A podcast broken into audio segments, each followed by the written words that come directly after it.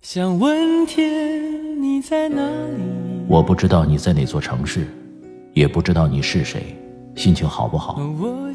你现在是不是一个人？有没有感到孤单？我知道，最使人疲惫的，往往不是道路的遥远，而是你心中的郁闷。希望这个声音可以温暖你耳边的每个夜晚。我是拿铁，二零一九，让我们听到更多精彩。微信找我，拿铁磨牙时刻。城市的夜晚，听见花开。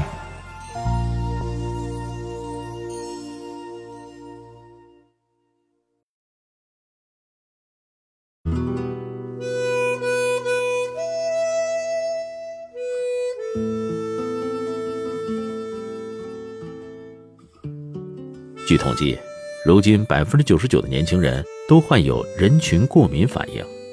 病情表现一是害怕被注目时的压迫感，二是喜欢宠物胜过找对象。于是，在公共场合看到了个认识但不怎么熟悉的人，他们想到的从来不是上前假惺惺的嘘寒问暖，而是千方百计地躲掉这种无用社交。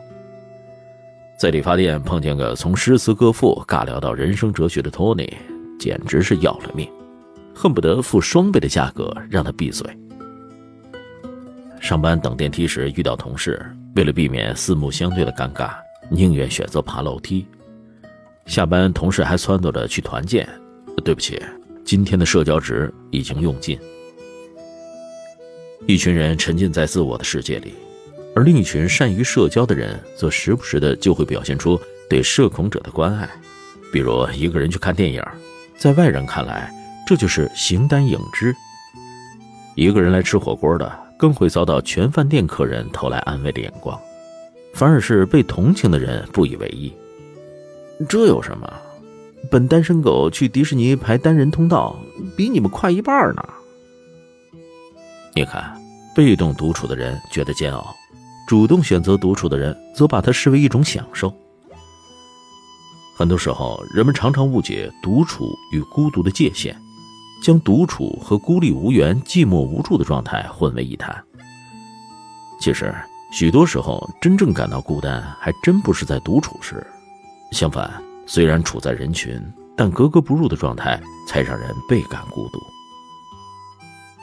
越是在人前表现的游刃有余的人，消耗的能量。往往越多。正如日本作家松浦弥太郎所说：“一个人独处，并不是指丢下一切躲起来，而是要回到最纯粹的自己。”可无奈的是，在生活节奏越来越快的大城市，独处渐渐成为一种奢望。太多都市人活得风光，可代价是连时间都不是自己的，可供独处的片刻实在是少之又少。就像你羡慕公司领导年轻有为、有车有房、儿女双全，而你不知道的是，焦虑的中产最快乐的反而是在下班开车的两个小时，还有躲在自己家楼下抽根烟的那五分钟。去年刚刚贷款买下北京五环外的三居室，背负着两万多的房贷车贷不说，面对同事下班一起去喝酒的邀请，也只能笑笑敷衍过去。面对父母要演的积极快乐，在孩子面前要演的坚强高大，在下属面前更要演的无所不能。只有这一根烟的时间，除了自己，谁都不用扮演。而过了这五分钟，不管再累，面对家人都要元气满满。这让越来越多追求生活品质的人开始寻找一个可以随意放空和痛哭的小世界，于是。拥挤的地铁上，人人都戴着日本代购回来的口罩，主要目的，而是用最简单的方式告诉其他人：“我想静静。”于是，降噪耳机成了大家年末心愿清单上的必买。听什么歌不重要，重要的是它犹如一个无形的罩子，为我们画出安全领域。于是，太多人拼了一整年不休息，只为了趁着发年终奖，带着自己所有的年假出趟国。我由此联想到一本漫画书《芬兰人的噩梦：另类芬兰社交指南》，作者是卡罗丽娜·科尔霍宁。在绘本中，有一位叫马蒂的主人公。马蒂是一个在芬兰常见的男性名字。书中描绘的也是典型的芬兰人的日常生活。书中的马蒂不喜欢和人接触，在工作和生活中会尽量避免不必要的社交。作者对他有一段描述：一个典型的芬兰人，低调内敛，喜欢安静，重视私人空间，努力践行“己所不欲，勿施于人”的待人之道，尊重他人空间。这本书引起了很多读者的共鸣，不仅是漫画的表现形式十分懵懂可爱，很多人也从中看到了自己的影子。比如早晨出门上班，老远看见邻居已经在等电梯了，因为不想上去寒暄，于是站在墙角等邻居先走。上了公交车，发现只剩下一个座位了，却因为不愿意和陌生人并排而坐，而选择站着。开会的时候，同事讲完了方案，问大家还有没有问题。因为不想成为全场的焦点，于是把准备说出口的问题默默的咽了回去。以上这些看起来有点社交恐惧的事情，是否也曾发生在你的生活中呢？很多网友都自嘲是精神上的芬兰人，并由此产生了一个新的词条“精分”。百度可以搜索到关于精分的定义，泛指像芬兰人一样不爱社交、极度注重个人空间的一类人。其他国家的公园长凳都是一长条，你必须要和别人挨着坐，而芬兰全都是独立，连座椅朝向都不一样，只是为了避免和陌生人眼神接触的尴尬。再看一下芬兰人的性格特征，他们习惯的生活方式是和别人保持一定距离。不太喜欢表面上的过度热情，但如果真的把你当成朋友，就会对你特别好。不太注重外表，不以衣着取人，他们更多的是从内在的素质去了解一个人。对其他国家的文化包容性很好，没有种族歧视，不会主观评价他国的政治问题。芬兰还是世界上第一个女性可以参与选举的国家，男女在家庭中的角色分工也比较平等。彼此依赖性不强。虽然芬兰人内向腼腆、不善社交，但这并不代表他们生活压抑。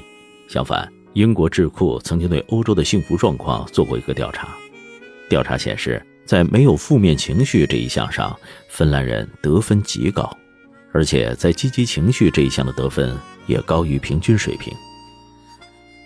这一方面是源于他们认真做好自己，减少不必要的社交；另一方面，芬兰作为一个森林覆盖面积达到百分之七十左右的国家，人们的日常生活与自然及动物密不可分。他们热衷于在森林徒步，参加各种运动，喜欢养可爱的动物，比如羊驼、小马驹儿。他们喜欢自己建造美丽的桑拿屋。在白雪皑皑的冬天，和家人一起蒸桑拿、喝酒、聊天他们喜欢重金属音乐。森林看护员经常需要解救在森林里拍摄宣传照时迷路的重金属乐队。凡此种种，无一不体现出芬兰人热爱生活和全情投入的态度。在有十几亿人口的我国，特别是一线城市。工作和生活中，想要拥有独立的空间和低密度社交，简直是一道世纪难题。不知道你有没有在马蒂身上看到自己，善良又坚持，害羞又内省。日常生活中的纷纷扰扰，也许不仅仅是马蒂的噩梦。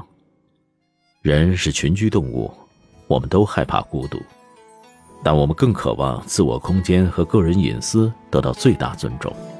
在中国。这已经成为一种引发很多人共鸣的观点。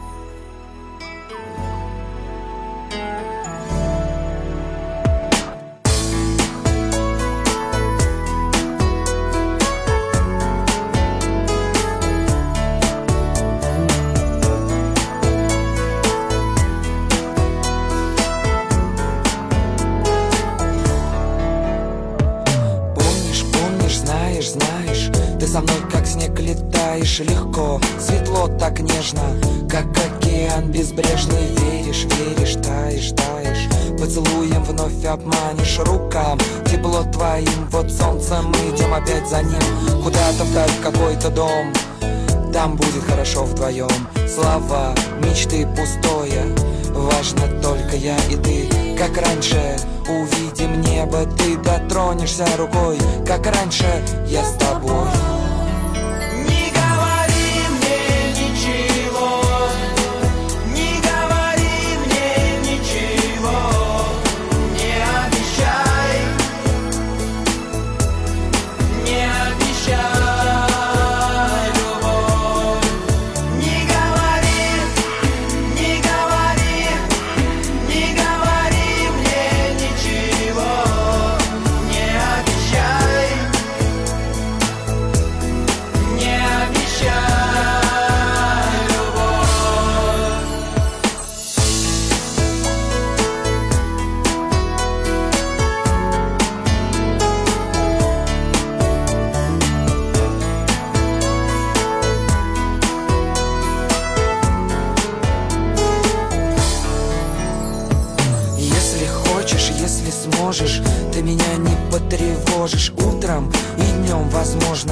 Со мной будь осторожна. Эти губы, эти руки Я целую сердце звуки Тихо шепнут однажды О том, что станет важным Где-то далеко, где-то у огня. Или на закате дня Время бежит не так. Все остальное пустяк. Как раньше увидим небо Ты дотронешься рукой. Как раньше я с тобой